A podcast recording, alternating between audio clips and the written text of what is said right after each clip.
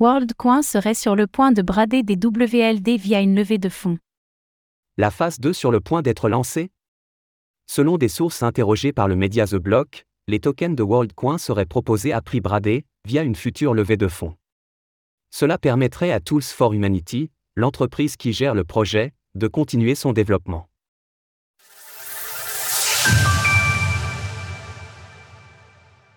Des WLD bradés par Tools for Humanity.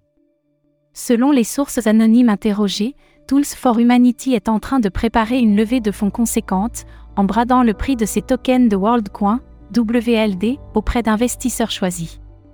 Ce sont 50 millions de dollars qui pourraient ainsi être levés pour contribuer au développement du projet d'identité numérique porté par Sam Altman. Pour l'occasion, les WLD seraient vendus au prix de 1 dollar, soit un très fort rabais par rapport au prix actuel, qui est plutôt situé autour des 2,5 dollars. Ce serait la banque d'investissement partenaire de WorldCoin, FT Partners, qui aiderait Tools for Humanity à trouver un accord.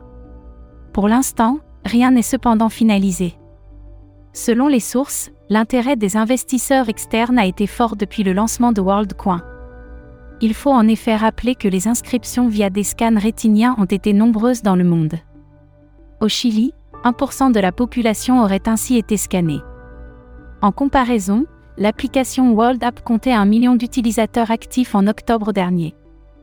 Le controversé token WLD.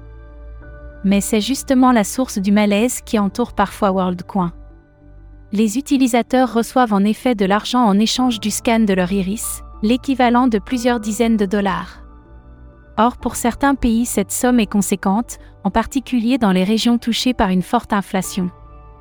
D'où une question, WorldCoin attire-t-il réellement les utilisateurs par intérêt pour le projet porté? Ou simplement par nécessité financière? Et le prix à payer, un scan rétinien, est-il bien compris par ceux qui s'y soumettent? En France, la Commission nationale de l'informatique et des libertés CNIL s'interroge déjà sur la légalité de WorldCoin. Reste que le projet WorldCoin semble séduire au-delà des particuliers, si l'on en croit cette somme espérée de 50 millions de dollars.